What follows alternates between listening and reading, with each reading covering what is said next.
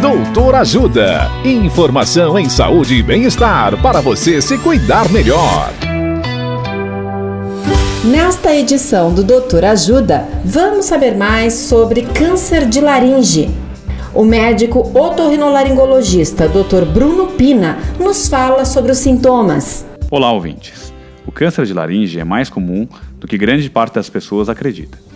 Estima-se que no Brasil, cerca de 10 mil novos casos são diagnosticados todo ano.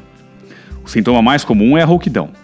É normal ter rouquidão após uma gripe, grande esforço focal, entre outras causas. Porém, toda pessoa que apresentar rouquidão que dure mais do que duas semanas deve procurar um médico.